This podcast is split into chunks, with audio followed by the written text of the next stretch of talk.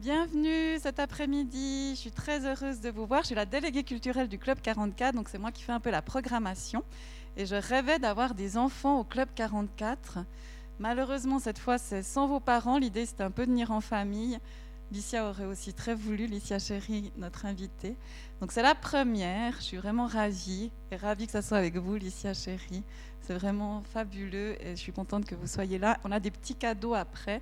Malheureusement, on n'a pas de sirop ou de goûter, mais on vous donnera un petit euh, livre de Licia Chéri qui va nous parler justement de son livre. Donc Licia Chéri, je crois que je vous ai invité à vous présenter, vu que vous êtes tellement multifacette, mais donc artiste, chanteuse, auteure, compositrice, animatrice, maman, écrivaine. Le slogan du Club 44, passionnément curieux, vous est bien. Et vous êtes aussi ambassadrice de l'association Enfants du Monde et marraine de la SACRE, donc la semaine d'action contre le racisme. Euh, dans notre... Ah oui, ça je vous ai dit. le Club 44, juste en deux mots pour ceux qui ne savent pas, c'est un centre de rencontres et de conférences qui existe depuis très longtemps, depuis 75 ans. Et l'idée, c'était de donner des clés pour comprendre le monde, mais aussi le transformer élargir sa vision et parfois pour cela, il faut prendre conscience des croyances qui nous limitent. Des fois, on a un slogan au Club 44, on veut apprendre à penser contre soi-même. Et aujourd'hui, c'est aussi un petit, peu, un petit peu question de ça avec la question des préjugés. Et parfois, il suffit de peu pour prendre conscience des ornières qui limitent notre regard. Alors, je me réjouis d'en parler avec Alicia Chéri aujourd'hui. Et parfois, quand on est adulte, cet exercice d'ouvrir un petit peu son regard, c'est plus difficile. Mais vous, les enfants, vous avez une force rare pour imaginer un monde autre. Et je crois que c'est pour ça que Licia, vous avez confiance en eux pour imaginer un monde meilleur. Et moi aussi, je vous avoue. Donc, cette rencontre, elle est organisée, je vous ai dit, dans le cadre de la SACRE, donc la Semaine d'action contre le racisme, qui est coordonnée par le service de cohésion multiculturelle de Neuchâtel, qu'on dit COSME, et par le forum Tous différents, tous égaux, en partenaire, et aussi dans le cadre du festival 10 mois, 10 droits, organisé par le service de la jeunesse, en partenariat avec l'association COVE. Donc il y a des gens de ces différents partenaires, ils n'ont pas pu être tous présents ici parce qu'on est limité à 5 à cause des contraintes sanitaires, mais je vais aller les chercher. Ils sont dans le couloir. On va faire un petit peu un petit exercice Gymkhana où l'un après l'autre, ils vont venir vous parler. Donc d'abord Zara Banizadre qui représente le COSME va venir vous parler, puis Béatrice Metzener de l'association COVE. Et ensuite, je passerai la parole à Alicia. Encore merci d'être là et je commence la petite gymnastique. Quelle histoire avec ce Covid Rebonjour, donc euh, je m'appelle Zara Banissadre, je travaille pour l'État de Neuchâtel qui organise chaque année la semaine d'action contre le racisme.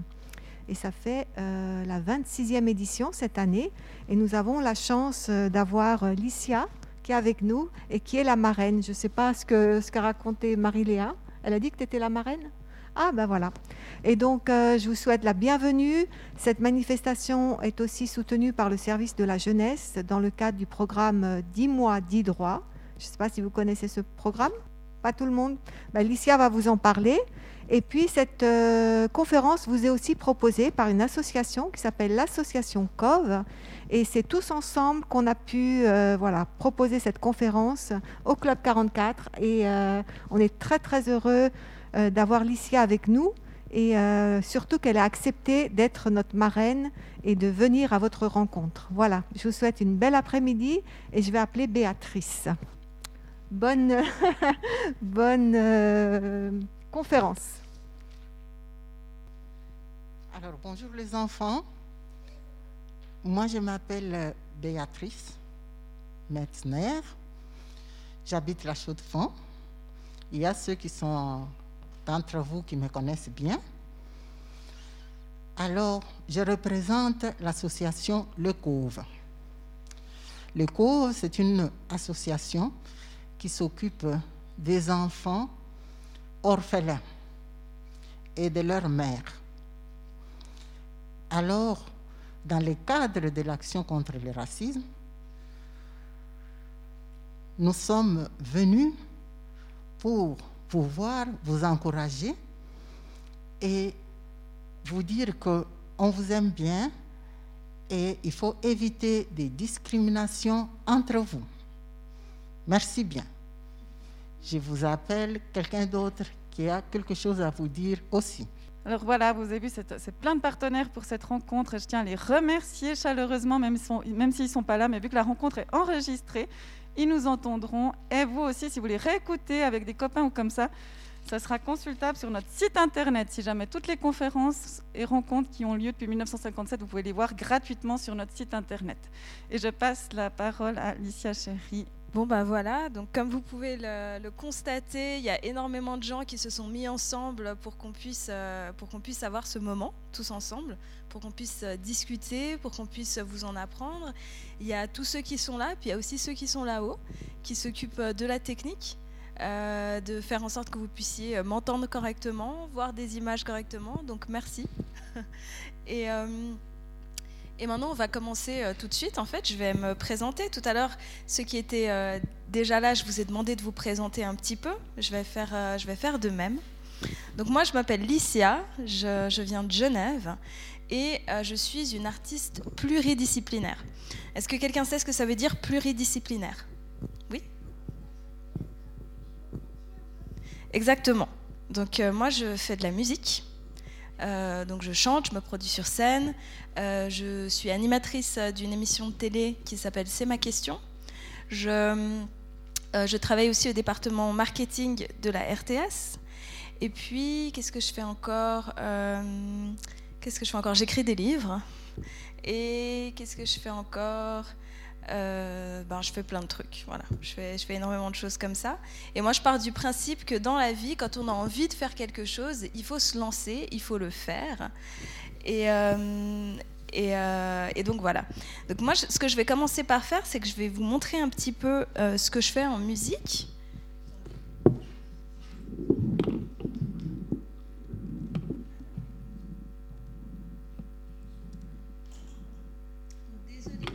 Ce sera sur petit écran, mais c'est juste pour que vous ayez, vous ayez une petite euh, idée.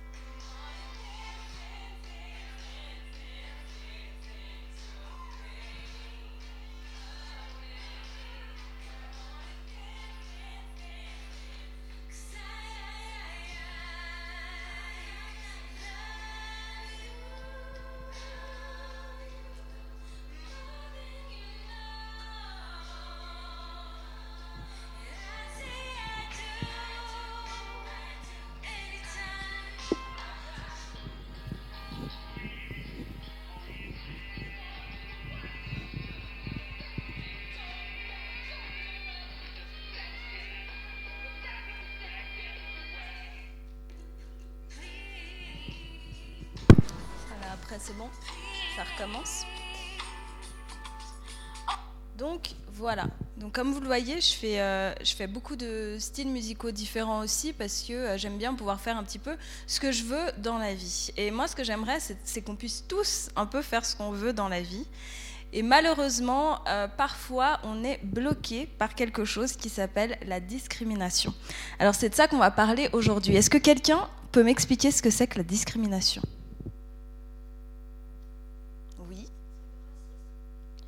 C'est deux mots différents, mais effectivement, quand il y a du racisme, il y a souvent de la discrimination.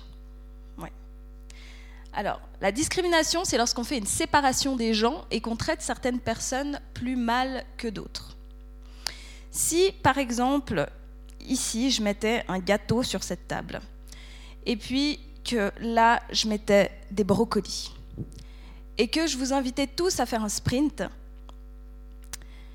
et que je vous disais euh, que... Non, je vous invite même pas à faire un sprint, je vous dis simplement que toutes les personnes qui sont nées en avril, elles ont le droit de manger ce gâteau. Et toutes les autres, ben, ce sera des brocolis.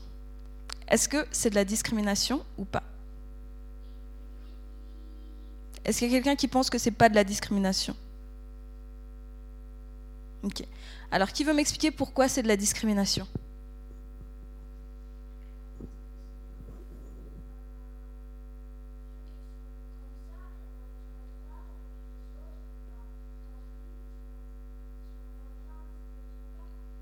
Ok. Quelqu'un a une autre explication?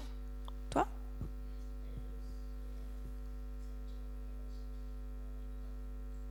Moins de droits parce qu'ils ne sont pas nés en avril.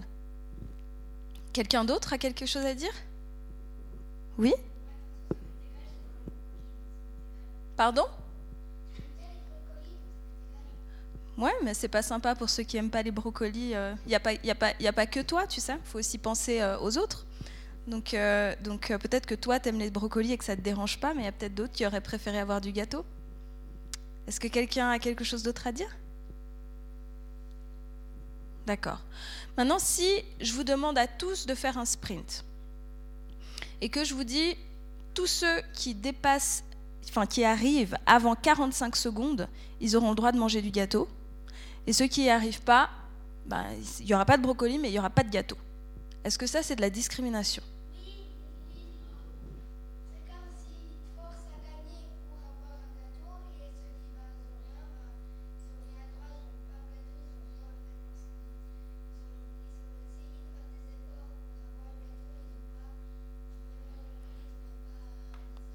D'accord. Qui c'est qui a dit non? Toi, t'as dit non? Oui, dis-moi.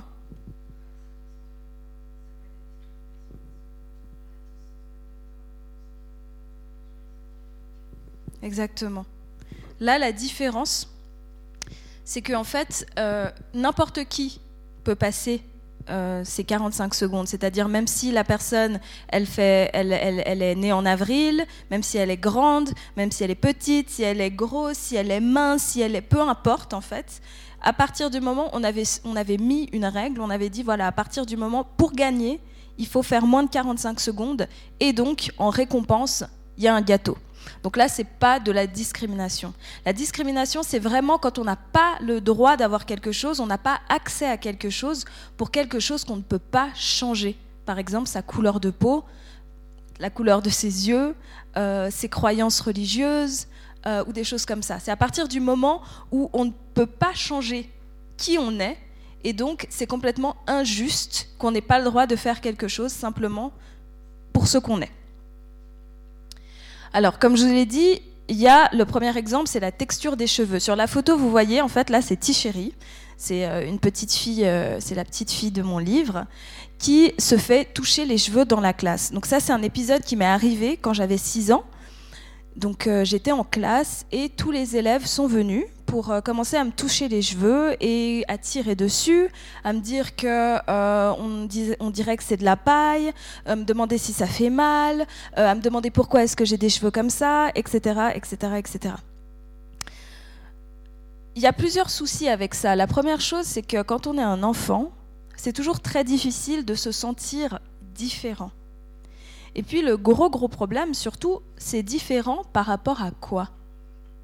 Là, à votre avis, pour mes camarades, j'étais différente par rapport à quoi? Oui, dis-moi.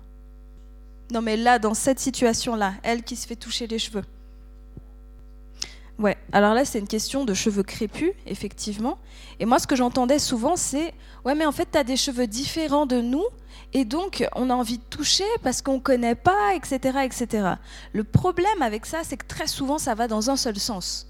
C'est-à-dire que les personnes qui ont les cheveux lisses, elles ont aussi des cheveux différents de nous. Mais nous, on ne va pas leur toucher les cheveux. On va pas commencer alors euh, on, ne le fait pas en fait. Et là où ça devient un problème, c'est que c'est toujours dans le même sens. C'est-à-dire si tu as des cheveux bouclés, frisés, crépus, etc. Et ce qu'il y a, c'est que on n'est pas des animaux, on n'est pas des, euh, comme on appelle ça, on n'est pas dans un zoo, euh, et donc on peut pas avoir des gens qui viennent nous toucher les cheveux déjà sans notre consentement, sans qu'on donne notre accord. C'est pas possible. Donc ça déjà c'est de la discrimination parce que à nous ça va nous arriver, donc aux personnes racisées, mais aux personnes qui sont blanches ça va peut-être leur arriver une fois dans la vie, mais pas aussi régulièrement que pour nous. Donc ça c'est la première chose. Ensuite il peut y avoir, ben voilà, au niveau de la couleur de la peau, au niveau des origines, au niveau des croyances, au niveau de, enfin voilà, la discrimination ça peut prendre plusieurs formes. Est-ce que il y en a ici dans cette salle qui ont déjà subi de la discrimination. Je comprends tout à fait. Oui La même chose que lui. Oui Alors ça, ce que tu as vécu, c'est pas de la discrimination, c'est du racisme. Du racisme pur. Voilà. À partir du moment où on va te traiter de sale nègre, négresse, noire, ou comme ça, ça va être de la, du racisme, tout simplement. Et euh, là où moi ça me pose problème, c'est qu'on devrait tous avoir le droit d'être des enfants et de vivre une enfance plutôt paisible. Et malheureusement, ces problèmes de racisme, qui sont des problèmes d'adultes, touchent énormément les enfants. Et voilà que... Quel âge tu as? Voilà. Donc avant même l'âge de 10 ans, tu as déjà quelqu'un, une adulte, qui t'a traité de sale négresse. Tu vois. Et ça, c'est un traumatisme que les gens, malheureusement, dans la société dans laquelle on vit, oublient très très souvent lorsque finalement on devient adulte et que nous ça fait en fait depuis qu'on est tout petit qu'on est traité différemment qu'on est traité avec violence qu'on est traité euh, et qu'on subit de la discrimination. Et donc quand on va avoir un discours qui, est, euh, qui peut être parfois un petit peu virulent, et eh ben très très vite ce discours va être mal pris en oubliant toute l'expertise de notre vie en fait qu'on a hein, d'avoir vécu ça. Et, euh, et vous, ben justement, c'est pareil. C'est-à-dire que vous êtes aussi tout jeune, vous avez déjà vécu euh, ces choses-là. On vous traite de sale arabe ou, de, ou, de, ou on se moque de ce, que vous, de ce que vous mangez, de vos croyances, etc. Voilà, c'est des choses qui sont inacceptables et c'est pour ça qu'on est là aujourd'hui. Est-ce qu'il y a des personnes blanches, des enfants blancs dans cette salle qui ont déjà vécu de la discrimination? Voilà. Et ça, en fait, c'est la très très grande. Euh, ce point-là, il est très très important parce qu'en fait, vous avez la chance d'être ce qu'on appelle des privilégiés. Donc privilégié, ça ne veut pas dire avoir beaucoup d'argent, ça ne veut pas dire ne pas avoir de problème, ça veut simplement dire que vous vivez dans un monde qui est, euh, entre guillemets, fait et créé pour vous. Ça veut dire que là où, par exemple, ensemble, on est privilégié de la même manière, c'est que ce monde dans lequel on vit, il est fait pour les personnes qui sont sur leurs deux jambes. Il n'est pas fait pour des personnes qui sont en chaise roulante, par exemple. Ça veut dire que quand on va aller essayer d'ouvrir une porte, ce sera toujours à la bonne taille. Quand on va vouloir aller essayer d'aller prendre de l'argent dans un bancomat, c'est bon, ce sera à la bonne taille. On n'aura jamais à se demander, euh, tiens, euh, si je vais dans telle rue, est-ce que le trottoir sera abaissé? On n'aura pas besoin de se demander ça parce qu'il suffit de marcher. Et c'est bon. Par contre, si on est en chaise roulante, là, on sera coincé. Donc, on est des privilégiés dans un monde de. C'est un peu. Euh, pas joli ce mot, mais dans un monde de valide. Voilà. Et donc, quand on est privilégié, ça ne veut pas dire qu'on est méchant, ça ne veut pas dire que c'est toute notre faute, ça veut pas dire. C'est juste qu'il faut savoir qu'on est privilégié et donc, comme ça, nous, en tant que privilégiés, on, a, on peut avoir des actions, on peut faire des choses pour essayer de changer les choses. Parce que souvent, on va plus écouter les personnes qui sont privilégiées que les personnes qui sont dans le problème. Je vous donne un exemple tout bête. Si moi, maintenant, je viens et que je dis le racisme, ça va pas, il faut que ça s'arrête, il y en a beaucoup trop euh, à la chaux de fond, on va moins m'écouter que si une personne blanche vient et dit le racisme, ça va pas, il y en a beaucoup trop à la chaux de fond, parce qu'on sait que elle, elle ne subit pas ça, Mais malgré le fait qu'elle ne le subit pas, elle se rend compte qu'il y a un problème. Donc là, on va beaucoup plus l'écouter. De la même manière pour les hommes et les femmes, hein, c'est la même chose. Quand une femme va venir se plaindre et dire que euh, euh, on n'est pas d'accord d'être payé moins que les hommes, ça n'aura pas le même écho que si un homme vient et qui dit je refuse que les femmes soient payées moins que nous. Ça n'aura pas le même impact. Et eh ben c'est la même chose. C'est la même chose avec les couleurs, c'est la même chose avec les personnes valides et les personnes en, en, en, situation de handicap. Ça va être la même chose pour les personnes hétéros et les personnes transgenres. Enfin bref, ça va être la même chose pour tout. Dès qu'on est un privilégié, on a la possibilité de faire bouger les choses. Oui, tu levais la main, tu... Oui, c'est injuste, effectivement. Mais il suffit pas de, se dire que c'est injuste. Maintenant, on peut aussi essayer de trouver des solutions et de voir comment on peut faire pour essayer de changer les choses. Parce qu'évidemment, le racisme, la discrimination, quelle qu'elle soit, c'est toujours injuste. C'est basé sur une injustice. Ah, ok, oui. Donc elle, elle disait simplement que c'était injuste que ce soit les Blancs qui aient tout le pouvoir. Voilà. Je t'écoute.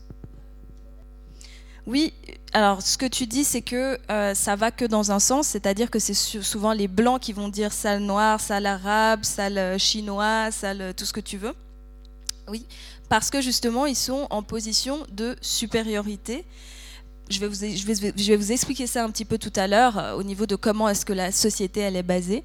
Et, voilà, et en fait, si vous voulez, c'est très très compliqué parce que euh, pour comprendre la situation dans laquelle on vit aujourd'hui, faut savoir que ça a commencé depuis très très longtemps et on ne change pas quelque chose qui est là depuis très longtemps en claquant des doigts. C'est un petit peu comme le sexisme, c'est-à-dire les inégalités entre les hommes et les femmes. Ça fait tellement longtemps que c'est là que c'est très compliqué de changer ça. Donc ça va prendre du temps, mais c'est justement grâce à vous si depuis que vous êtes petit, en fait, vous commencez à vous intéresser à ces histoires-là, c'est ça qui va permettre de changer les choses après. Vous avez très bien fait de partir porter plainte à la police. Et déjà je suis désolée pour ce qui t'est arrivé, ça me, ça me désole, mais malheureusement, vraiment malheureusement, ça ne me surprend pas. Parce que j'ai eu ton âge euh, aussi. Et qu'il y a des choses similaires qui me sont arrivées. Donc euh, je, je, je, ne remets absolument pas en doute euh, ce que tu es en train de dire. Et je, je suis vraiment désolée. Voilà. Euh, il y a malheureusement dans la vision de certaines personnes euh, une façon de voir les personnes noires, arabes ou tout simplement non blanches comme inférieures et presque limite comme des animaux, quoi, qui n'ont pas forcément de euh, comment dire, qui n'ont pas la la même valeur qu'eux. Et c'est pour ça qu'en fait, ils vont très facilement euh, s'en prendre à des enfants, parce qu'en fait, ils ne les voient pas comme des enfants, comme ils verraient euh, un petit enfant euh, blanc, quoi. Ils ne le voient pas de la même manière. Et c'est pour ça que moi, je suis là aussi pour vous, pour vous dire, à vous, les, enfants racisés, qu'il faut ben, vous protéger, et puis qu'il faut, comment dire, toujours, toujours, toujours, quoi qu'il arrive, dénoncer ces actes. Et peu importe si on dit que vous exagérez, peu importe si on vous dit que euh, vous allez trop loin, il faut toujours les dénoncer parce que c'est en les dénonçant continuellement que les gens vont finalement arrêter parce qu'ils sauront que en continuant d'agir comme ça, ils seront punis à la fin. Donc euh, voilà. Oui, tu voulais dire quelque chose? Eh ben c'est très bien. C'est une manière d'être une alliée justement. Donc une manière d'être une alliée, on en parlera aussi tout à l'heure, c'est euh, utiliser son privilège pour dénoncer les choses qui ne vont pas. C'est-à-dire, je vous donne un exemple assez bête, euh, vous êtes au magasin, vous vous rendez compte qu'une personne euh, noire est traitée différemment, euh, j'ai eu l'exemple il n'y a pas très longtemps avec euh, une jeune femme qui avait un sac, elle était à la COP, et elle avait un sac parce qu'elle avait fait des courses ailleurs. Et puis devant elle, il y avait aussi un monsieur noir qui avait un sac et qui avait fait des courses ailleurs. Et très très rapidement, la sécurité est venue vers le monsieur lui a dit qu'il avait volé quelque chose et on commençait à regarder dans son sac, euh, avec checker avec le ticket, voir si tout était ok. Et évidemment, ce monsieur-là, il avait super honte, parce que lui, il savait qu'il n'avait rien volé, mais là, il y a tout le monde qui le regardait, enfin, c'était, c'était horrible. Et la fille qui était derrière, une jeune femme blonde, euh, elle avait également un sac avec des choses autre chose dedans. Mais elle, on l'a pas contrôlée. Personne n'est venu lui demander quoi que ce soit.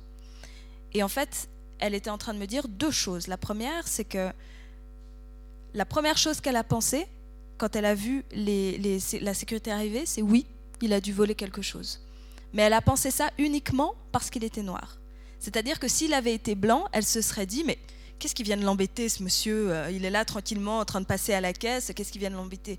Mais là, elle s'est dit, ah, ils ont peut-être raison. Et puis elle a eu honte quand elle s'est rendue compte que non, qu'il avait été contrôlé simplement parce qu'il était noir.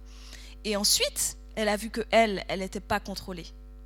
Et donc, à ce moment-là, elle n'a pas osé agir. Mais pour être une alliée, à votre avis, qu'est-ce qu'il aurait fallu faire pour, pour qu'elle puisse être une alliée? Oui.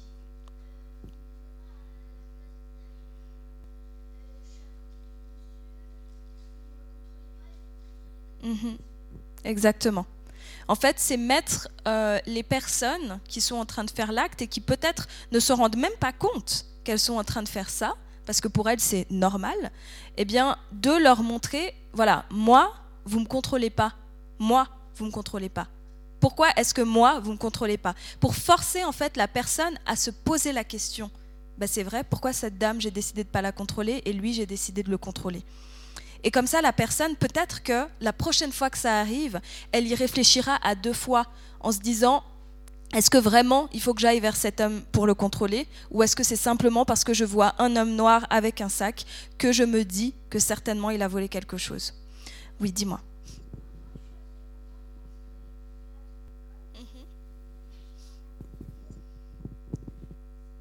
Ben, c'est chouette, c'est vraiment très très chouette. Euh, par rapport au fait que tu dises qu'il n'y euh, a personne qui est raciste, ben écoute, moi je, le souhaite, hein, sincèrement, mais il faut que vous compreniez une chose, c'est que la société dans laquelle on vit, et dans pratiquement tous les pays dans lesquels euh, on vit, euh, c'est une société qui a été basée sur le racisme. Ça veut dire que sans le racisme, cette société, elle ne peut pas exister telle qu'elle est aujourd'hui.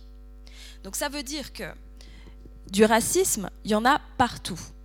Il y en a dans les livres, il y en a à la télévision, il y en a euh, dans les affiches, il y en a dans les magazines, il y en a dans nos esprits. Parce que c'est pas parce qu'en fait nous on se sent pas raciste qu'on n'a pas intégré des idées racistes. Est-ce que vous comprenez ce que je veux dire par là?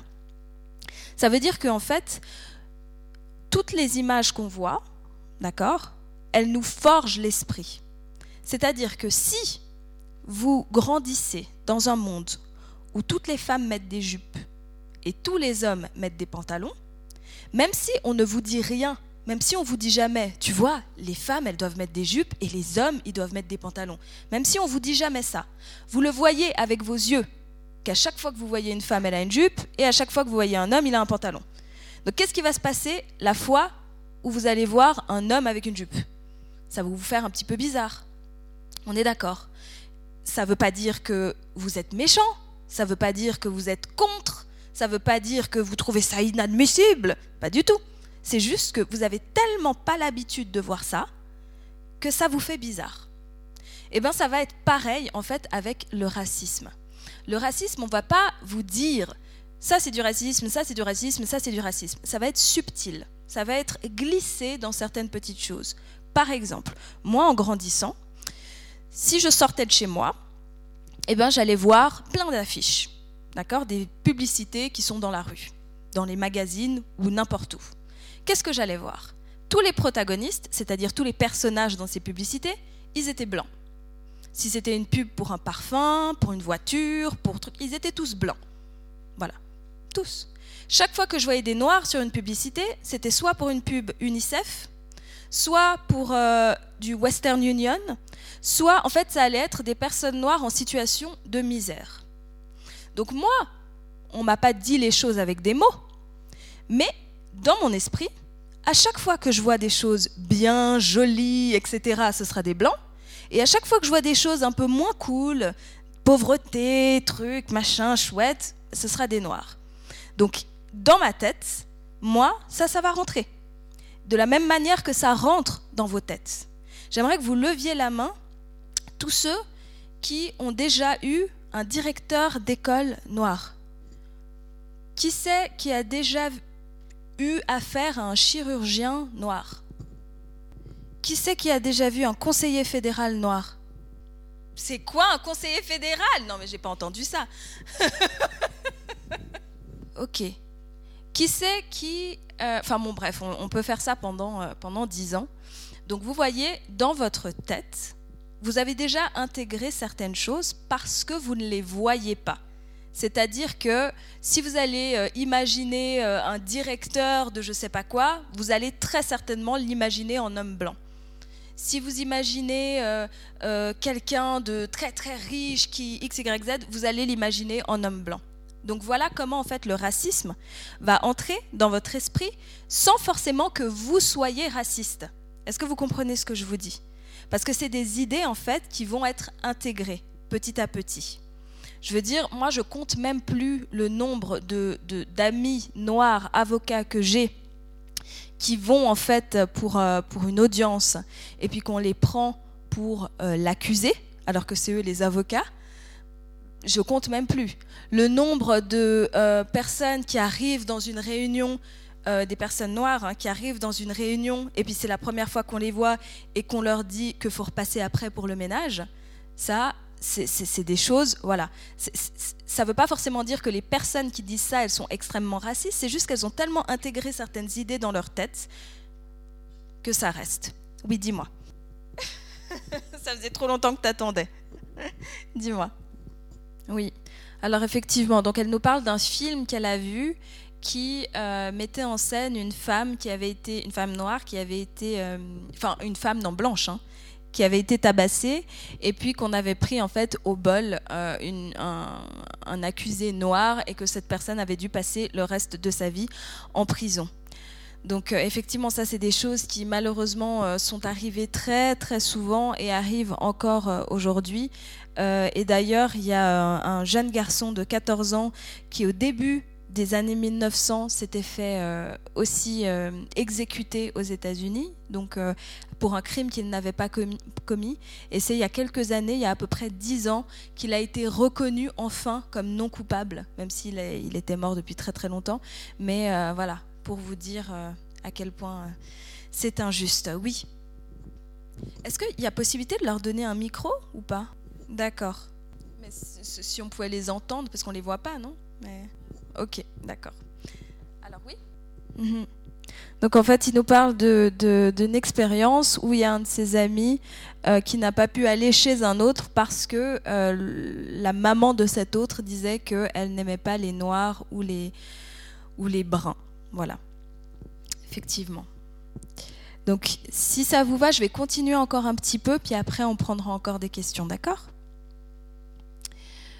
Alors, je vais vous donner quelques exemples. Ça, c'est moi quand j'étais petite. Et pourquoi j'ai mis cette photo-là? C'est parce que c'est pour vous montrer en fait euh, bah, l'innocence dans mes yeux, dans mon sourire, dans le fait que j'étais vraiment une toute petite fille et que euh, malgré ça, ça n'a pas, empêché euh, certaines personnes de euh, me faire subir des, du racisme dès mon plus jeune âge. Donc, évidemment, il y avait les cheveux, on en a déjà parlé.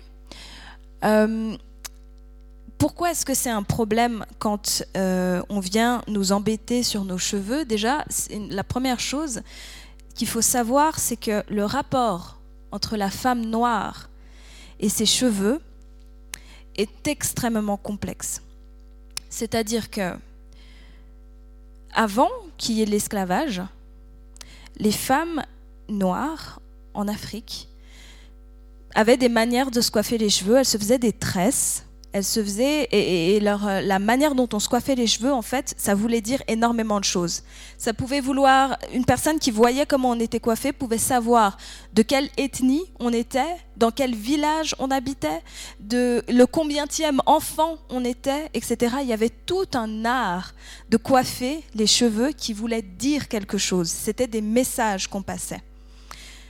Et puis, lorsque l'esclavage est arrivé, lorsque les Européens sont arrivés en Afrique et ont réduit les habitants à l'esclavage, alors non seulement on les a arrachés à leur famille, on les a séparés, Mais en plus de ça, euh, on leur a pas dit euh, oui, allez prendre vos peignes, euh, vos produits de beauté, euh, vos trucs. Non, non, on les a embarqués dans des, dans des bateaux et on les a emmenés aux États-Unis, aux Antilles, euh, un petit peu partout.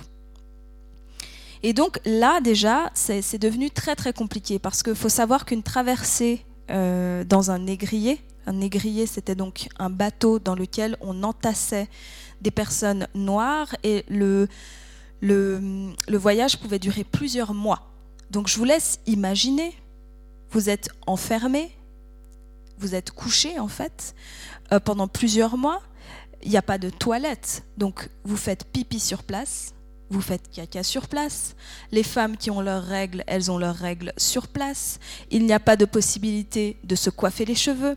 Il n'y a pas de possibilité de parler même avec des gens parce que ils, prenaient des gens qui venaient de plein d'horizons différents et donc qui ne parlaient pas la même langue, qui ne se comprenaient pas.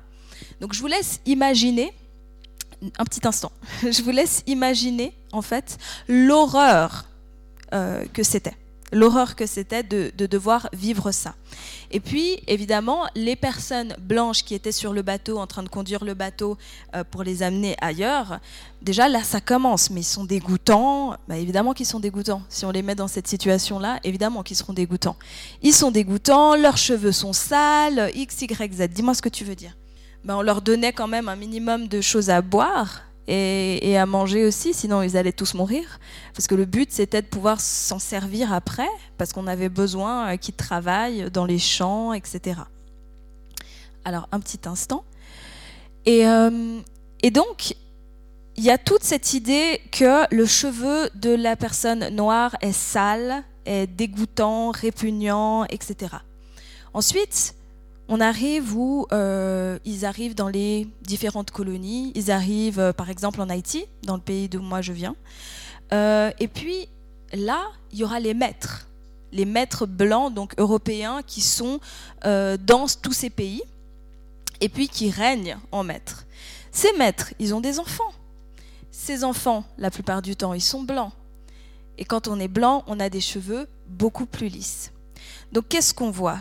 On commence à voir peut-être euh, une petite fille qui, quand elle est chez elle à la maison, enfin dans sa case, euh, avec ses parents esclaves et qu'elle doit se faire coiffer, c'est une véritable torture, une véritable torture parce qu'il n'y a pas les produits, il y a pas, c'est horrible.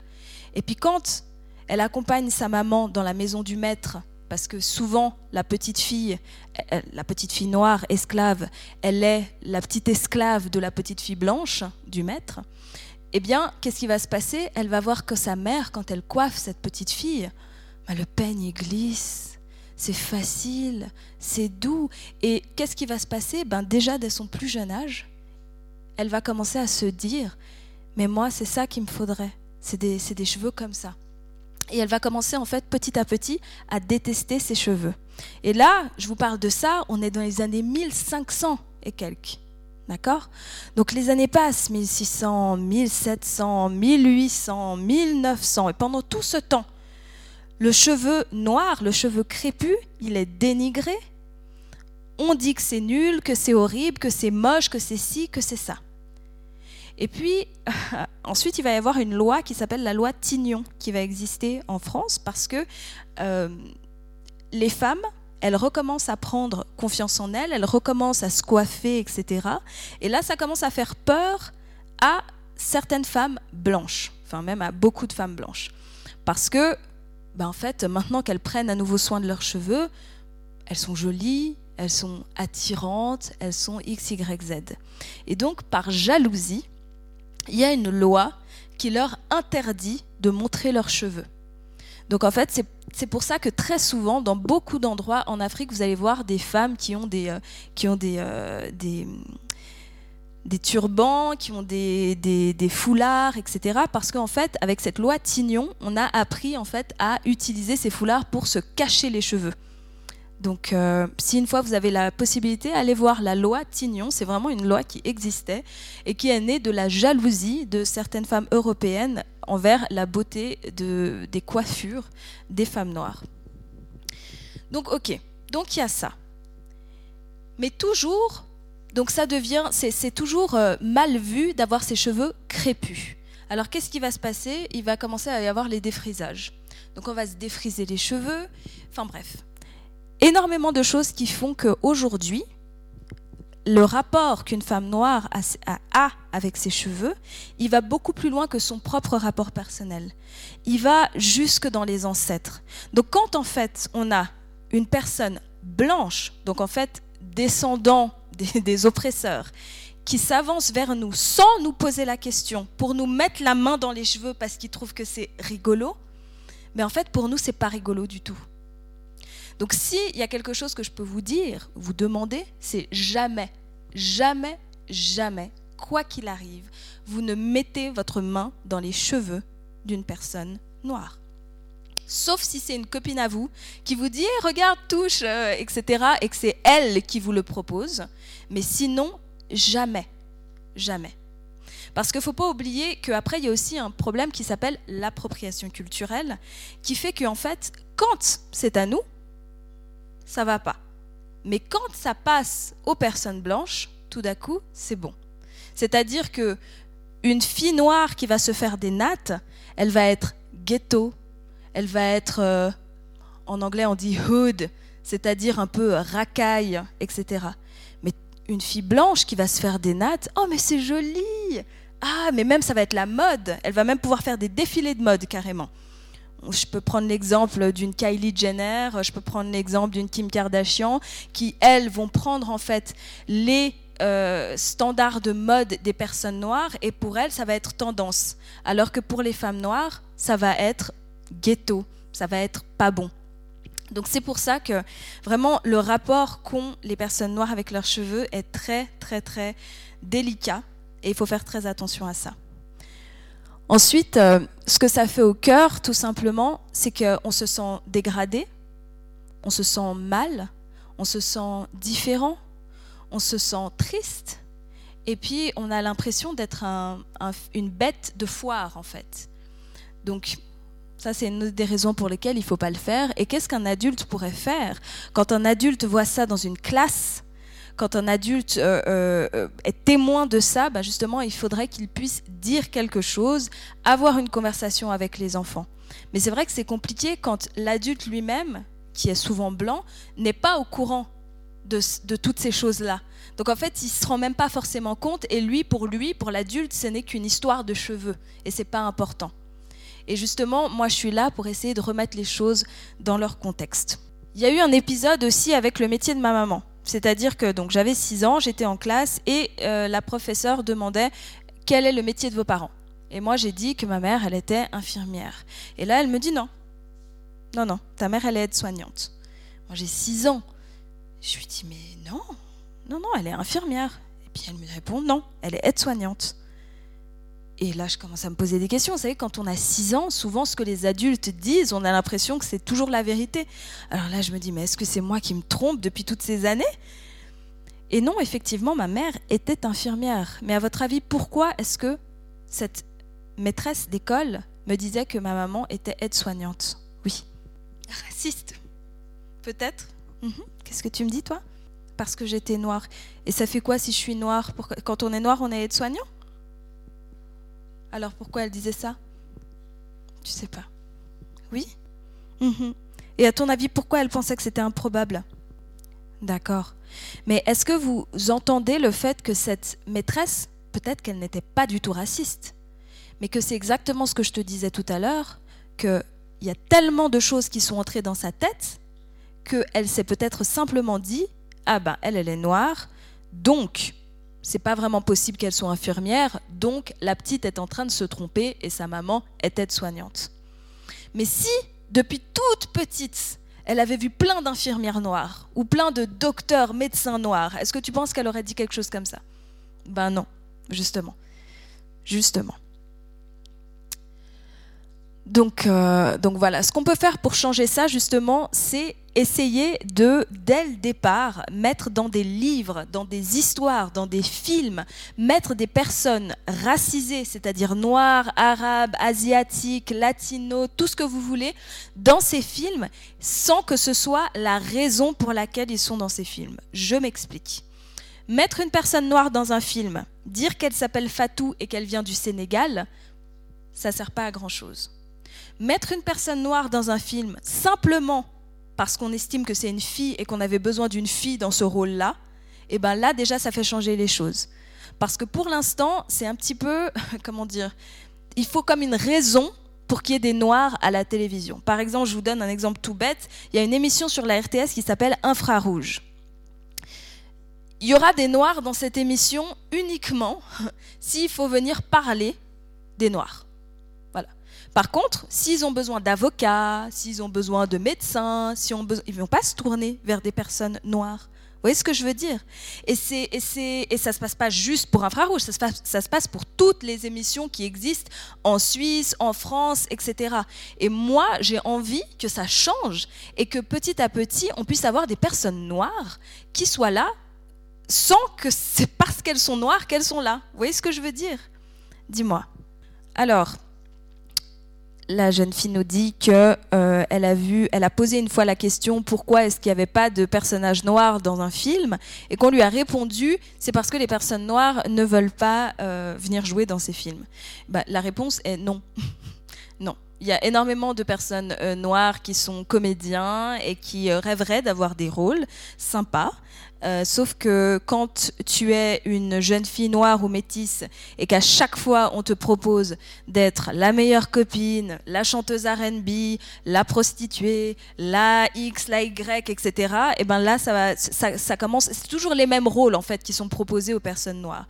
Donc maintenant on aimerait bien commencer à avoir des rôles où euh, ben voilà c'est une avocate, euh, c'est une une je sais pas moi une directrice d'école, c'est n'importe quoi. Donc en fait il faut maintenant commencer à donner des rôles intéressants et non pas des rôles de noir aux gens. Voilà. Oui. Ah, d'accord. Donc en fait là on parle d'une jeune fille qui dans une école était populaire, une fille blanche, et puis elle a eu la, elle une fille noire est devenue encore plus populaire qu'elle, et elle s'est vengée en lui mettant des chewing-gums dans les cheveux. Ouais. Dis-moi, quand tu regardes des films, bah oui, Ouais, bah oui. Effectivement. Oui, dis-moi. J'ai pas entendu la fin, excuse-moi. Elle a un rôle comme toutes les autres, dans une série que tu regardes. Oui, parce que maintenant ça commence, gentiment. Ça commence un petit peu à bouger. Heureusement, il était temps. il était temps. Je vais continuer un petit peu. Donc il y a les booms il y a les booms. Moi, j'ai grandi à l'époque où il y avait des booms. Je ne sais pas s'il y en a encore euh, à cette époque. Alors, pendant le Covid, je pense pas, mais en tout cas, avant le Covid, je ne sais pas s'il y en avait encore.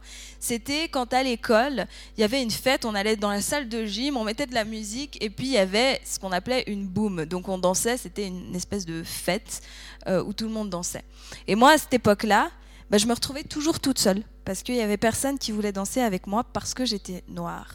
Et donc, euh, je n'entrais pas dans les standards de beauté, entre guillemets, des euh, petits garçons blancs qui étaient dans ma classe. Donc, ça veut dire que eux, ils, rêvaient de pouvoir euh, danser avec Lucie, avec Coralie, avec, avec je ne sais pas qui d'autre de blanc. Mais moi, bah, personne ne voulait danser avec moi. Et très souvent, je me retrouvais toute seule. Donc, donc voilà, donc encore une fois, c'est la même chose. Ça fait des gros bobos au cœur. Et puis, ça nous, le fait de vivre ces choses continuellement, régulièrement, ben ça nous, on commence à moins s'aimer petit à petit, sans même s'en rendre compte. On commence à moins s'aimer. Et puis on se dit, ben, j'aimerais bien être différente, j'aimerais bien ne pas être comme je suis. Et puis petit à petit, en fait, on perd confiance en soi. Après, il y a les parents, exactement ce que tu disais tout à l'heure. Euh, quand j'étais petite, je ne me rendais pas compte de ça. Je m'en suis rendu compte en grandissant. Parce que je ne comprenais pas pourquoi il y avait certains parents qui me regardaient extrêmement mal, qui me parlaient extrêmement mal, qui me, hurlaient dessus presque, alors que j'avais rien fait de spécial. Et moi, je ne comprenais pas. Parce que quand on est tout petit, on commence pas à se dire ah c'est du racisme. On se dit simplement mais qu'est-ce que j'ai mais qu'est-ce que j'ai fait? Qu'est-ce que qu'est-ce qu'il y a en fait? Et ça, ça vient encore ajouter au fait qu'on se dit mais je suis pas quelqu'un de bien. Je suis pas, c'est nul quoi. Je suis pas, j'aimerais être différente.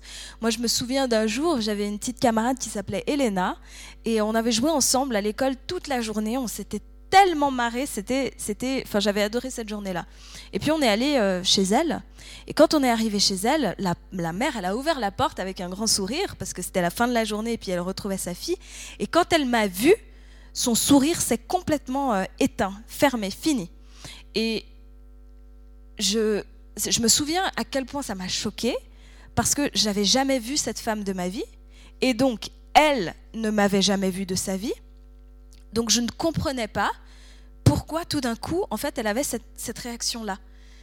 Et donc, euh, et, euh, et, donc elle, elle dit à Elena de rentrer et elle ferme la porte devant moi. Et moi, je reste là comme ça, j'ai 7 ans, 8 ans, et je reste là devant cette porte à me demander mais qu'est-ce que, mais qu'est-ce que je fais? Est-ce que je m'en vais? Est-ce que, qu'est-ce Voilà. Donc je vous laisse imaginer en fait la violence de, de la situation. Et tout d'un coup, il y a Elena qui revient, elle ouvre la porte, mais en tout petit. Et puis elle me dit euh, écoute, euh, ma maman, euh, elle, veut pas que tu viennes jouer à la maison. D'accord. Et donc, et donc ça, tu te prends ça en fait en pleine figure. Et puis après, tu vas te le prendre plusieurs fois. Donc il va y avoir des gens chez qui tu vas aller une fois que tu vas, tu vas te rendre compte que les parents sont un peu différents avec toi. Et puis, quelques jours plus tard à l'école, tu, tu, l'enfant va te dire, bah, si jamais ma maman, elle veut plus que tu reviennes à la maison. Ou ça va être simplement que l'enfant ne te dit plus rien. Mais c'est juste que tu retourneras plus jamais chez lui. Et tu sais pas pourquoi. Et c'est des petites choses que tu vas vivre comme ça tout au long de ta vie, euh, qui vont te forger quand même un caractère, mais surtout qui vont qui font très très très très mal. Et pour un enfant, c'est horrible d'avoir à vivre ça. Et pour des parents, en fait, euh, c'est encore plus horrible d'infliger ça à des enfants, ce qui me conforte encore dans l'idée que pour certains parents, on n'est pas vu comme des enfants, on est juste vu comme des noirs, et donc avec une connotation négative, et donc avec quelques... Euh, comment dire Ils n'ont pas envie de ça pour leurs enfants, en fait. Et c'est ça qui est horrible, parce que tu grandis en te disant, je suis quelque chose de mal. Et moi, je suis là ben, pour vous dire et pour nous dire à tous que non, ça n'est pas le cas. On n'est pas quelque chose de mal. Ce qui est mal, c'est le racisme en lui-même. Donc euh, voilà, donc comme je vous disais, voilà, on nous enlève le droit d'être innocent, c'est, ça fait extrêmement mal, et un adulte pourrait justement se renseigner pour euh, euh, pour essayer de faire les choses différemment et se rappeler qu'on est des enfants et que ce qu'on nous fait vivre en tant qu'enfants nous marque jusqu'à la fin de notre vie. Et maintenant, je vais juste vous parler de mon premier épisode clairement raciste que j'ai vécu. Donc euh, moi, j'étais dans un parc, j'avais 6 ans, j'étais avec mon petit frère de 4 ans. Et puis on a commencé à jouer avec, euh, avec euh, deux enfants qui étaient dans le parc aussi. C'était à Carouge, je me souviens, à la place de Sardaigne, à Genève. Et on jouait bien, on jouait bien, on rigolait, euh, ça se passait bien. Et puis à un moment, euh, mon petit frère de 4 ans, il a voulu euh, faire comme s'il jouait au loup. Alors il s'est approché d'un des enfants, il l'a touché et puis il est parti en courant. Et là, l'enfant dit Ne me touche pas Et mon frère, il pensait qu'il plaisantait, vu qu'on était en train de jouer depuis un petit moment. Et euh, donc euh, pour jouer, je vous rappelle qu'il avait 4 ans, donc c'était presque un bébé. Euh, donc il retourne et il le touche encore. Et il me dit ne me touche pas, ne me touche pas. Mes parents m'ont dit que vous êtes sale, que vous que vous êtes que vous que vous puez, que vous que vous il faut pas il faut pas s'approcher des noirs, etc etc etc. Et donc à 6 ans, on prend ça. Enfin moi 6, mon frère 4, on prend ça donc en pleine figure.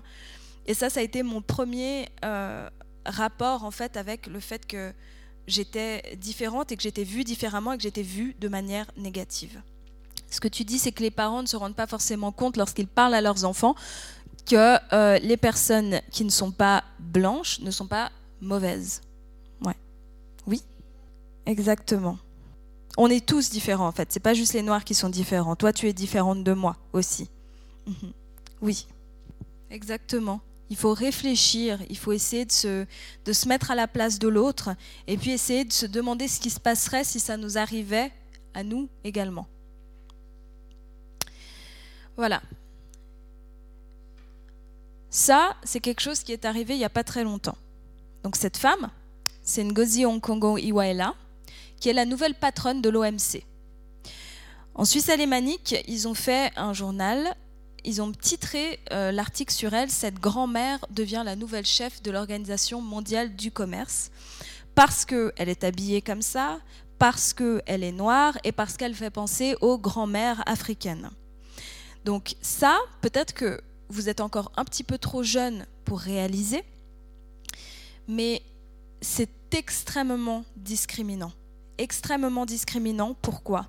Parce que la plupart des hommes qui sont, euh, qui sont euh, à la tête de ce genre d'organisation, ce sont aussi des messieurs d'un certain âge, euh, souvent blancs, et jamais, jamais, on a lu quelque part ce grand-père qui est, qui est président de la Confédération ou ce grand-père qui, ça on lira jamais.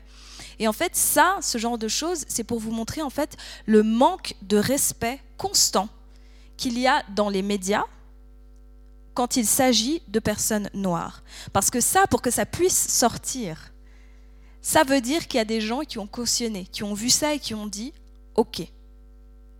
Heureusement qu'il y a d'autres médias qui ont fait mieux, qui ont parlé d'elle, parce que c'est une femme brillante, et puis euh, qui ne parlait pas euh, ni du fait qu'elle ressemble à une grand-mère, ni euh, quoi que ce soit. Je vais vous montrer en fait un autre exemple encore entre Kate Middleton et Meghan Markle. Donc ça, c'est exactement le même journal à un an de différence. Donc pour Kate, c'est écrit presque au bout, Kate, enceinte, berce tendrement son ventre rond pendant qu'elle termine ses obligations royales avant son congé maternité. William confirme que le bébé peut arriver à tout moment. À côté, pour Meghan, c'est mais pourquoi est-ce que Meghan ne peut s'empêcher de toucher son ventre rond? Des experts se demandent ce qui se passe. Est-ce de la fierté, de la vanité, du cinéma ou une nouvelle technique de communion avec le bébé? Donc là, on a deux personnes et pour, pour, vous montrer, en fait, j'ai choisi ça exprès. Pourquoi? Parce que Meghan, c'est entre guillemets la plus, presque la plus blanche des femmes noires qu'on connaisse, si vous voulez, et que malgré ça, ça lui arrive. Donc pour vous dire, c'est même pas une question en fait d'être ultra foncé, c'est une question de ne pas être purement blanc en fait. Donc voilà la différence de traitement. Je vous en mets une autre. Une Kate radieuse contemple le prince Louis qui dort pendant son baptême durant leur première apparition en tant que famille à cinq, mais la reine a manqué le grand jour. À côté, révélation. La reine ne sera pas au baptême d'Archie parce que Meghan et Harry et les mystérieux parrains et marraines avaient planifié le baptême aujourd'hui, mais ont dû replanifier après avoir réalisé que la reine et le prince Charles étaient déjà pris. Donc là, c'est vraiment un autre ton. C'est le fait que la reine n'était pas là pour du côté de Kate, c'est pas très grave. Et là, par contre, là, c'est vraiment une révélation, quoi. Je veux dire, ils se sont mal organisés. La, la reine, elle n'a pas pu venir. Enfin, voilà.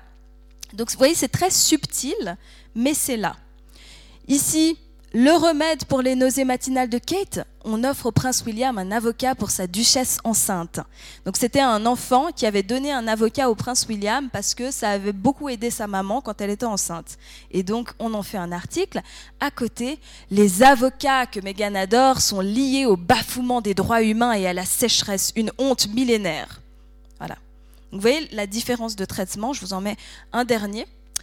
Donc Sarah Vine, c'est une experte mode.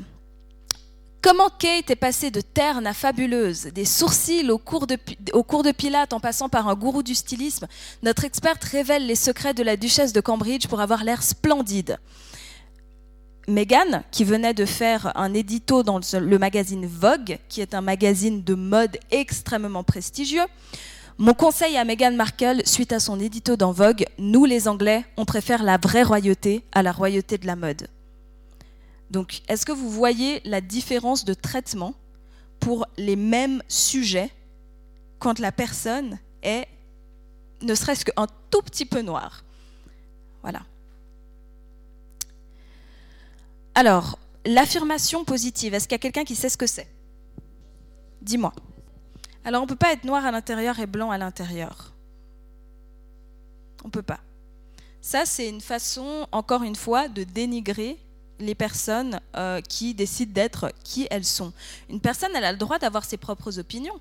Si une personne noire, elle a envie de se comporter d'une certaine manière, euh, on ne va pas commencer à dire, oui, euh, elle, est, elle est blanche à l'intérieur. En gros, presque elle est mieux à l'intérieur, tu vois. C'est pas c'est pas du tout euh, c'est pas du tout ni un compliment ni quelque chose de, bon à dire quoi. Donc euh, non, on est noir et puis après on est une personne euh, à part entière. Parce que tous les noirs ne sont pas pareils, tous les noirs ne pensent pas de la même manière. Il y a des personnes qui aiment faire les choses d'une certaine manière, il y en a d'autres qui aiment d'une autre manière, et ça ne veut pas dire qu'à l'intérieur ils sont blancs parce qu'ils seraient plus organisés, plus ci ou plus ça. Non. Voilà. Oui? Hmm, Non. non, parce que ça fait beaucoup trop euh, mal, ça fait beaucoup trop de, blessures en fait.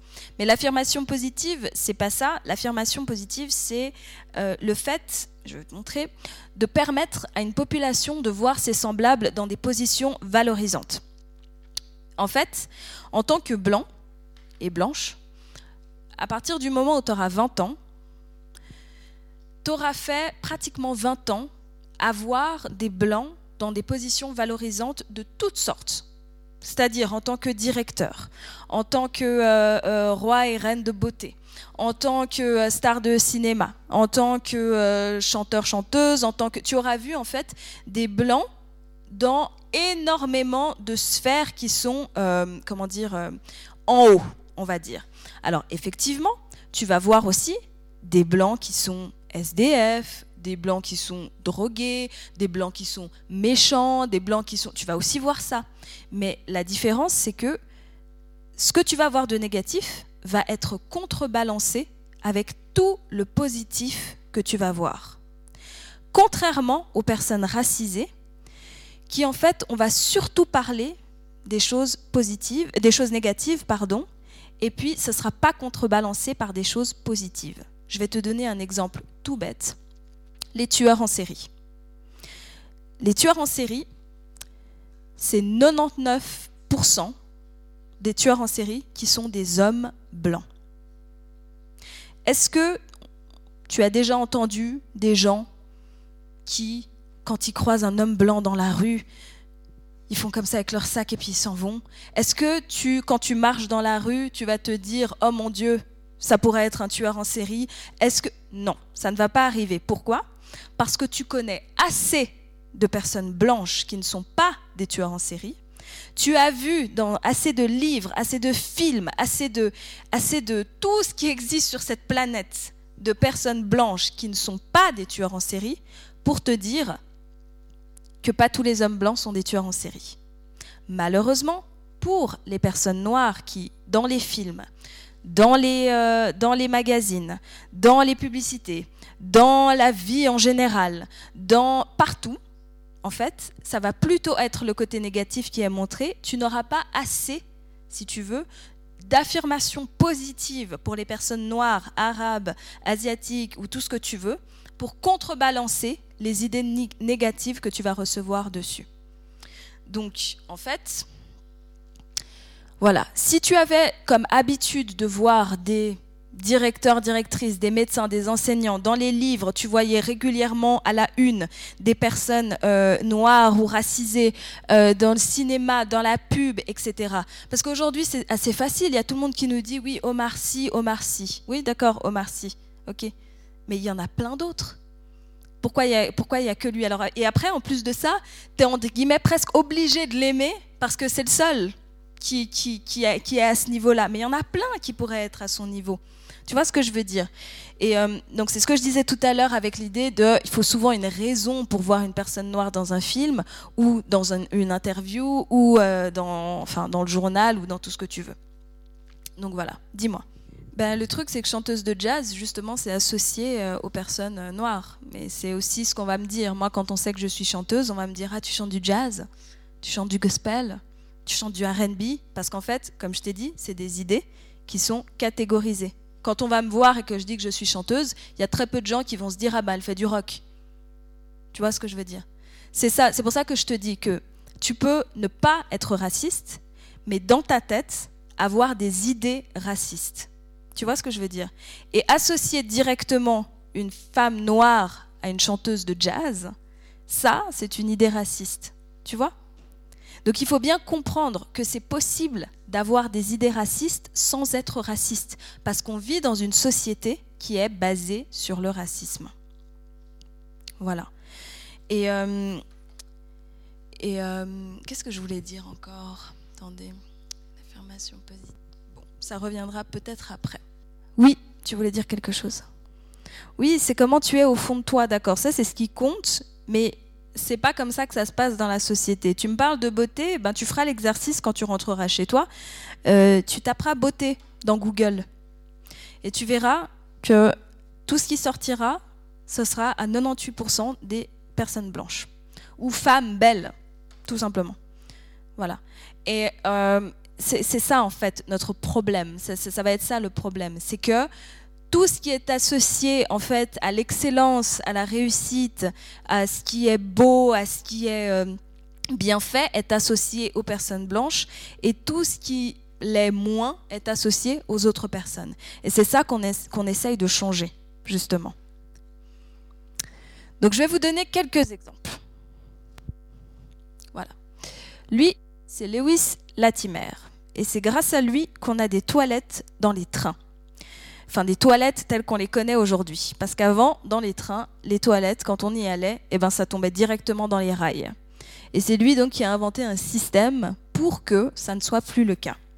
Mais il n'a pas uniquement fait ça, parce qu'il était, euh, vous voyez, les ampoules, les ampoules à incandescence, qui ont été, euh, que dès qu'on parle d'ampoules, tout le monde pense à Edison.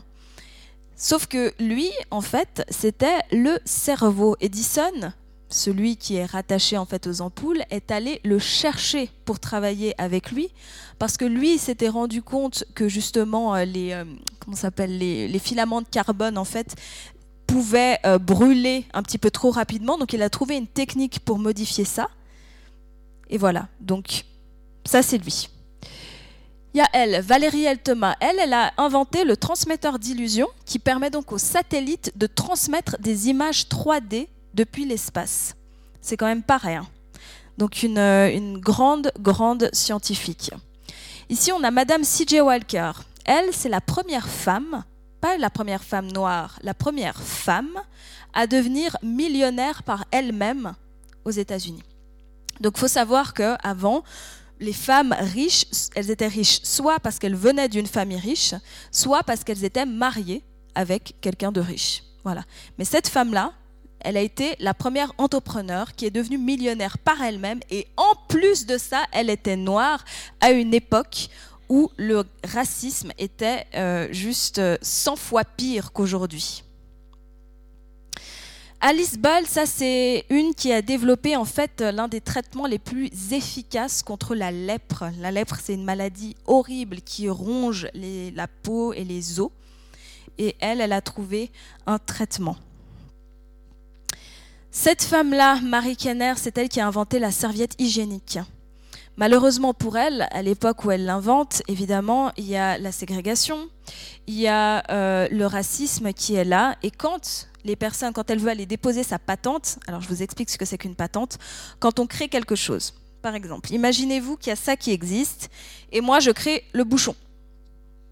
Ça devient une révolution, parce que grâce à moi, maintenant, on peut fermer une bouteille et on peut ne pas renverser l'eau par terre. Donc c'est super utile et ça va être, être euh, utile au monde entier. Donc qu'est-ce que je fais? Je vais prendre mon bouchon, je vais aller me faire une patente pour dire que c'est moi qui ai inventé ça.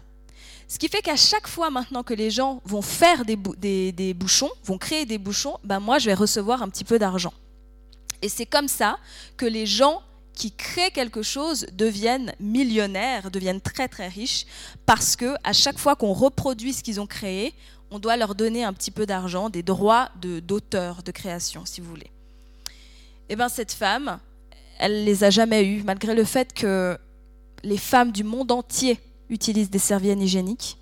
Bah, elle, elle n'a jamais été reconnue parce que quand elle a voulu aller faire sa patente et qu'ils ont vu que c'était une femme noire, ils lui ont interdit.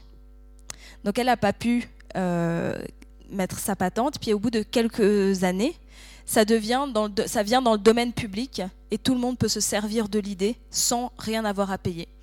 Donc ils l'ont euh, bloqué pendant 30 ans. Et puis après, c'est tombé dans le service public. Donc les gens ont pu reproduire des serviettes hygiéniques et euh, elle n'a jamais rien touché. Voilà. Donc encore une fois, à cause du racisme. Ici, on a Marie Ménard Dely. C'est en fait grâce à elle qu'on sait qu'il y a une relation entre le taux de cholestérol et la pression sanguine. Donc en fait, tout ce qui est en rapport avec euh, les maladies cardiaques, euh, c'est grâce à elle en fait qu'on sait un petit peu, qu'on en sait un petit peu plus. Et elle a aussi fait énormément de recherches euh, pour l'ADN. Voilà. Ici, on a Philippe Emeguali qui a inventé l'ordinateur de calcul le plus rapide du monde.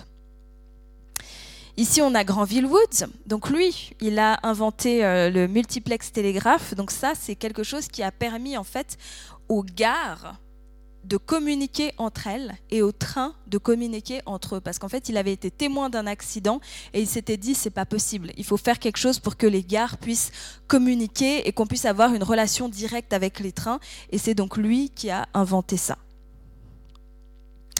Ici, on a Garrett Morgan. Alors lui, c'est le premier qui a inventé le masque à gaz, mais pas n'importe quel masque à gaz, le masque à gaz qu'on pouvait mettre facilement, parce que tous les autres masques à gaz qu'on essayait d'inventer avant, eh ben, c'était hyper compliqué de mettre, c'était lourd, on ne pouvait pas respirer correctement, et lui, il invente un masque à gaz hyper facile à mettre et hyper euh, euh, facile pour respirer une fois qu'on l'a. Et pendant la Première Guerre mondiale, les pompiers, c'est ce masque à gaz-là qu'ils ont utilisé. Et puis après, il a inventé les feux de signalisation modernes avec, euh, un troisième avertissement, ce qu'on connaît aujourd'hui comme la lumière orange. Donc à l'époque, ce n'était pas une lumière, c'était écrit un stop et puis ça clignotait. Mais c'était pour dire aux gens que oui, tu peux passer, mais euh, faut quand même faire attention. Donc c'est grâce à lui qu'on a ça. Lui, c'est Daniel Williams, qui est le premier cardiologue afro-américain et le premier chirurgien qui a réussi une opération à cœur ouvert. Aujourd'hui, quand on entend opération à cœur ouvert, c'est presque quelque chose de banal. Et eh ben, c'est lui qui a été le premier à en faire une, réussi évidemment. Et ici, on a Patricia Bass qui, elle, a inventé la technique d'opération au laser de la cataracte qui est utilisée aujourd'hui dans le monde entier. Donc voilà. L'affirmation positive, c'est aussi ça, en fait. C'est alors ça, c'est mais un millième de ce qui existe. Euh, des personnes noires qui ont inventé des choses qui ont changé le monde d'aujourd'hui. Un millième. Ça ça veut dire qu'il y en a énormément d'autres. Et j'aimerais bien que vous gardiez en tête que ces personnes-là, ce sont des héros et des héroïnes. Parce que tout ce qu'elles ont fait, elles l'ont fait pendant qu'il y avait une discrimination et un racisme énorme. Par exemple, lui là, oups, pardon, excusez-moi, lui ici, lui, pour euh, son histoire de masque à gaz, il a payé un comédien blanc quand il est allé faire sa patente pour qu'on ne sache pas que ça venait d'un homme noir. Donc il lui a dit, tu dis que tu t'appelles comme ça, tu dis que tu t'appelles comme ça, que voici, voici, voici ça. Et c'est comme ça qu'il a réussi à avoir sa patente. Donc il fallait utiliser de subterfuges pour essayer de ne pas, de pouvoir en fait euh, réussir euh, à montrer qu'on était intelligent, en fait, tout simplement. Donc euh, toutes ces personnes-là, elles ont réussi à faire ça dans un siècle où c'était extrêmement difficile, où toutes les portes étaient fermées. Lui, c'était le seul étudiant, et comme vous le voyez peut-être euh, ici, il est quand même assez clair de peau, mais c'était le seul étudiant noir en médecine euh, à son époque. Vous voyez ce que je veux dire? Donc c'est vraiment des gens qui se sont battus, battus, battus. Maintenant, essayez de vous imaginer combien il y en aurait encore plus, malgré le fait que je vous ai dit qu'il y en a beaucoup plus que ça, si on avait eu les mêmes droits dès le départ.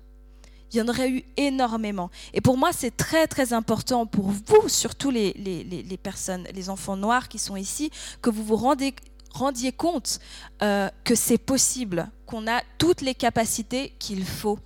Moi, je suis en 2020 je suis devenue la première animatrice noire à la télévision suisse romande. La première, en 2020.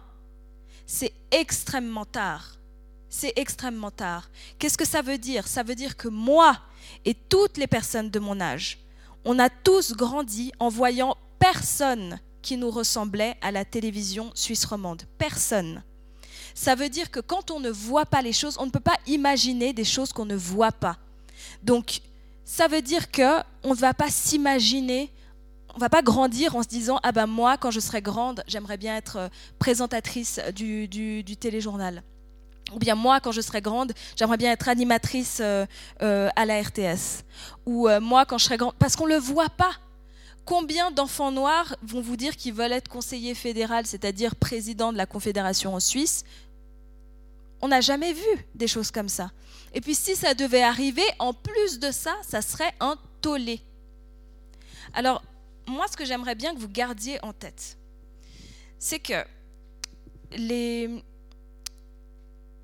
préjugés sont ancrés, ancrés dans la tête de beaucoup de monde, mais même dans la nôtre, c'est-à-dire même dans la tête des Noirs. Et que même quand vous voyez des personnes qui vous disent qu'elles ne sont pas racistes ou qui euh, ne le sont peut-être pas, il faut toujours garder en tête que dans leur esprit, il y a des choses qui sont ancrées.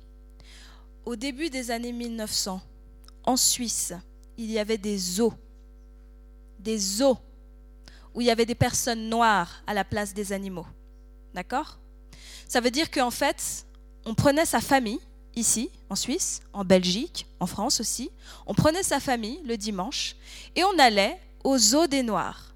Et puis on allait regarder ces personnes noires, comme vous, comme moi, qui étaient enfermés dans des cages, nus, à qui on demandait de grimper aux arbres pour faire un petit peu comme les singes. À qui... Et là, il y avait des familles blanches qui étaient assises en train de pique-niquer. Voilà. Et c'était il n'y a pas très très très longtemps. Donc, quand, faut juste essayer de vous mettre ça dans la tête, quand on passe de je vais voir des noirs dans un zoo à tout d'un coup, il y a des noirs dans ma classe, il y, a une connexion qui ne se fait pas. Donc c'est pas possible mathématiquement de se dire cette personne-là que hier encore j'allais voir dans un zoo a la même valeur que moi. C'est pas possible. Donc ces personnes-là, ces enfants qui sont allés voir ça, ben, ils ont grandi, ils ont eu des enfants, qui ont eu des enfants, et puis, c'est des idées qui se sont transmises. Alors, ça ne veut pas dire qu'ils ont dit à leurs enfants, euh, les Noirs sont des animaux, mais c'est juste que leur perception du noir en tant que personne qui n'a pas la même valeur que lui, bah, c'était là. Et ça s'est transmis de génération en génération. Je vais vous donner un exemple pour ça qui n'a absolument rien à voir avec le racisme. C'est il y a eu euh, une guerre terrible. Euh, qui s'appelait la Deuxième Guerre mondiale. Et pendant cette guerre, il y a eu euh, énormément de gens qui se sont retrouvés dans une pauvreté extrême. Donc c'est une guerre qui a eu lieu en Europe. Vous aurez le temps d'apprendre ça à l'école. Je connais une dame qui a à peu près euh, entre 50 et 60 ans. Sa maman avait 8 ans quand il y a eu la guerre sa maman est allemande. Et ils se sont retrouvés sans rien du tout. À des moments, il y avait une patate à partager pour quatre personnes. Une patate. Donc, cette femme-là, elle a grandi avec l'idée que parfois, il manque de la nourriture et que quand il y a de la nourriture, faut la prendre. On gaspille pas. Et eh bien, cette femme-là, elle a grandi et elle s'est mariée avec un homme très très riche. Très très très très riche. Donc elle manquait de rien. Elle n'a jamais manqué de nourriture ni de rien du tout. Par contre, malgré le fait qu'elle n'a pas manqué de nourriture, ce qu'elle avait vécu quand elle était enfant, c'est resté gravé dans sa tête. Donc quand après elle a eu des enfants, elle leur interdisait de ne pas terminer leur assiette. Mais pas comme genre tu termines ton assiette. Non, non, non. C'était tu vas manger jusqu'à même si, si après à la fin tu dois aller vomir, ça m'est égal. Tu manges. Il n'y a rien qui reste dans cette assiette. C'était interdit de jeter quoi que ce soit dans la poubelle, même si c'était des petits restes, rien du tout, rien du tout. Même pas de miettes. Non, non, c'était maladif. Et cette dame, elle a transmis ça à ses trois enfants, qui eux ont grandi, sont devenus adultes. Comme je vous dis, la femme qui m'en a parlé, elle a une soixantaine d'années maintenant. Et ces gens-là, ils ont fait la même chose avec leurs enfants. Peut-être, ou peut-être pas. Mais ce que je veux expliquer, c'est que ceux qui ont fait la même chose avec ces enfants, ils n'avaient pas vécu la guerre. C'est leur maman qui avait vécu la guerre. Eux, ils avaient toujours vécu dans une belle maison parce que leur père était très riche, ils n'avaient jamais connu la misère. Mais malgré ça, ils ont quand même réussi à transmettre ça à leurs enfants, malgré eux, parce que c'était ancré en eux. C'est pour ça, vous voyez, les personnes qui sont allées dans ces eaux où on pouvait voir des personnes noires, ça c'est un truc qui est resté ancré en elles. Vous voyez ce que je veux dire? Donc imaginez-vous avoir 8 ans, aller dans un zoo, regarder un homme noir que vous considérez comme un singe ou je sais pas quoi, vous grandissez, vous avez une fille, et puis votre fille, elle vous dit Ah, je vais me marier avec un noir. Mais bien sûr qu'elle peut. Mais ce que je veux dire, c'est que dans la tête de cette personne-là, qui petite était allée voir des noirs dans un zoo, il va avoir l'impression que sa fille, elle se rabaisse. Et ça va être très difficile pour lui d'accepter ça. Voyez? Et en fait, le racisme, il se transmet comme ça. Et c'est ça que j'aimerais que vous gardiez en tête, c'est que même si vous n'êtes pas raciste, même si vos parents ne sont pas racistes, il y a des idées racistes qui sont dans l'air. Et l'idée, c'est justement de pouvoir les euh, débusquer et puis de pouvoir les, euh, comment dire, de pouvoir essayer de faire quelque chose pour arrêter ce cycle.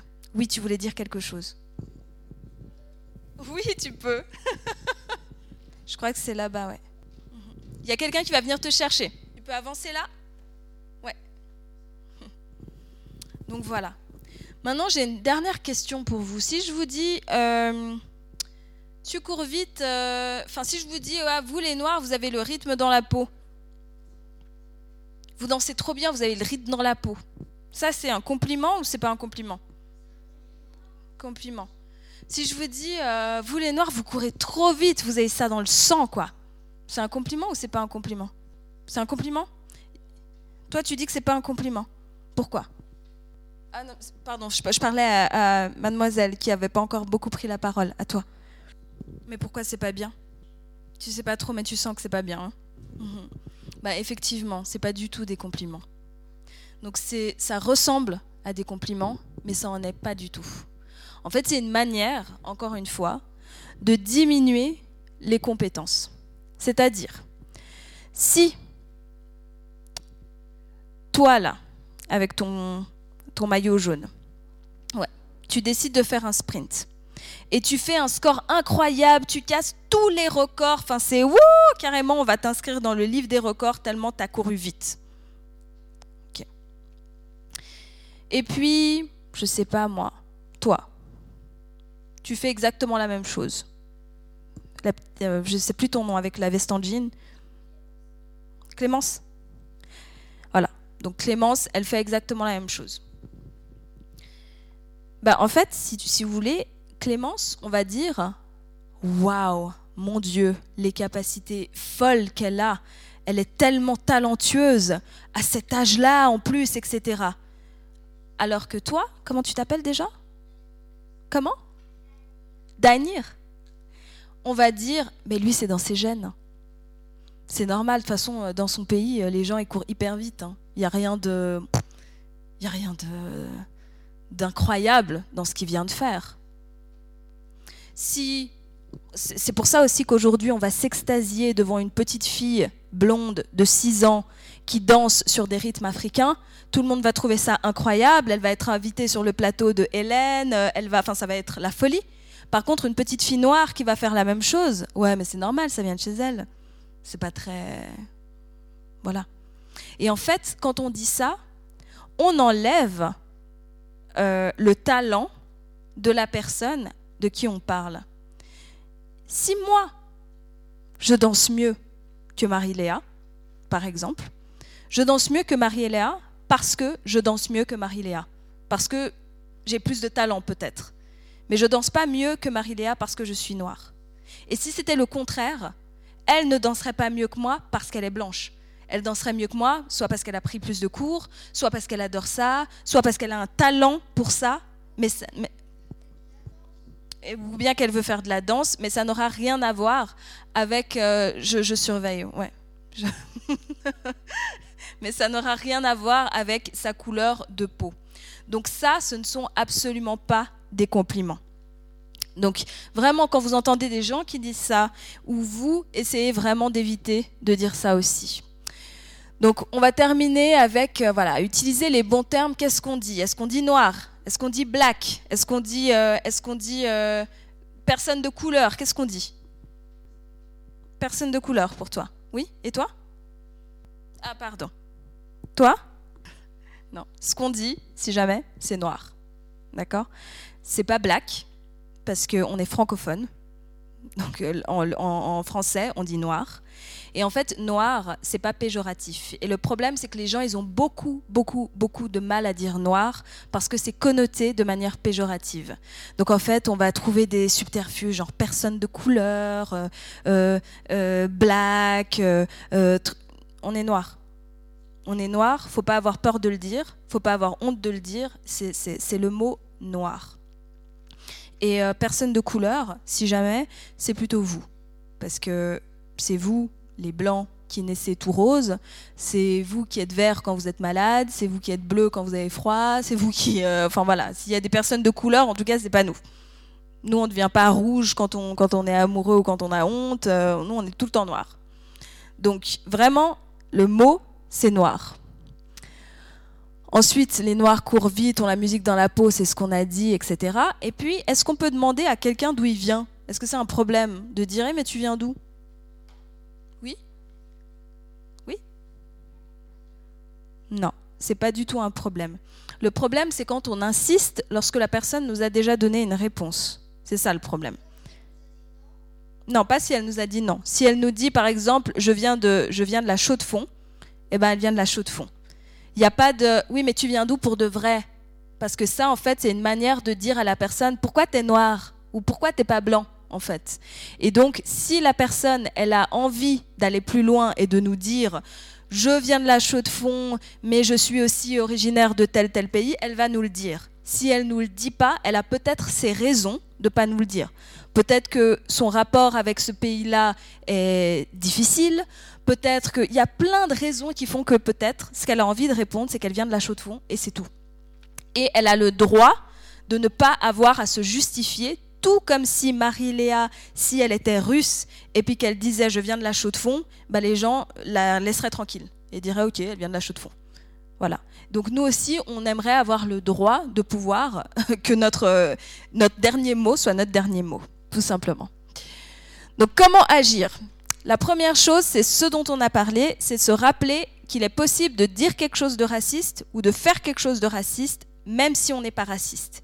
Donc ça veut dire que si quelqu'un vient te dire, là, ce que tu as dit, c'est raciste. La première réaction, ça doit pas être non, moi je suis pas raciste, pas du tout, moi j'ai plein d'amis noirs, c'est pas ça la réponse. La réponse c'est ah oui, c'est vrai, c'est possible que j'ai pu dire quelque chose de raciste même si je suis pas raciste et donc d'entendre ce que la personne nous dit pour que la prochaine fois, on ne, redise, pas la même chose. Créer une nouvelle normalité avec des livres comme Tichéri, qui dans cet épisode parle de ses cheveux, mais qui dans d'autres épisodes va aussi parler d'autres choses, parce que Tichéri, c'est pas juste une petite fille noire, c'est une petite fille tout simplement.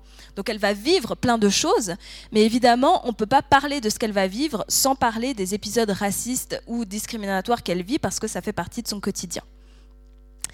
Quand on voit une discrimination, il faut dire qu'on n'est pas d'accord, il faut parler à la personne. Vous vous souvenez de l'histoire de la COP avec le sac plein de courses?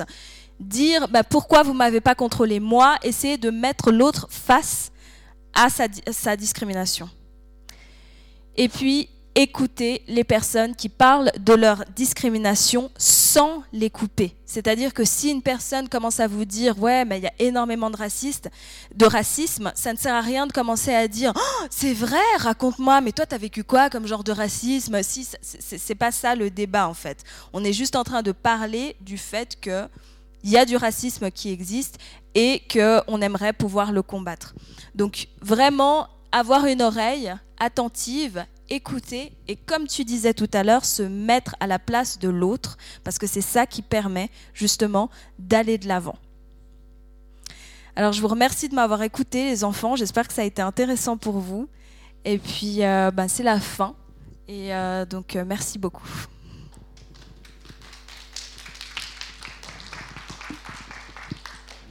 Ah oui, et toutes les personnes euh, racisées et même, même les personnes blanches, hein, tous ceux qui sont là en fait, n'hésitez pas à venir participer à C'est ma question parce qu'il nous manque beaucoup de couleurs dans cette émission. Donc je vous attends. Merci, je dis juste un merci très rapidement. Merci infiniment pour ce moment profond et éclairant. J'étais très émue aussi euh, par vous. Vous étiez vraiment un public très présent et attentif.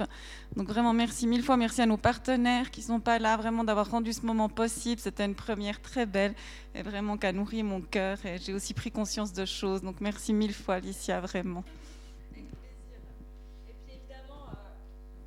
Vous faites un petit honneur d'applaudissements à la technique là-haut voilà. Et il y a. Merci la technique, oui. Et il y, a, donc un petit paquet. Donc, comme j'ai dit, on a normalement des livres pour toutes les familles, vu qu'il y a des fratries, on en a 21, je crois. Donc, il y en a encore un en haut, donc euh, on va vous les donner en sortant. Ok, donc si jamais quelqu'un n'en a pas, vous me dites.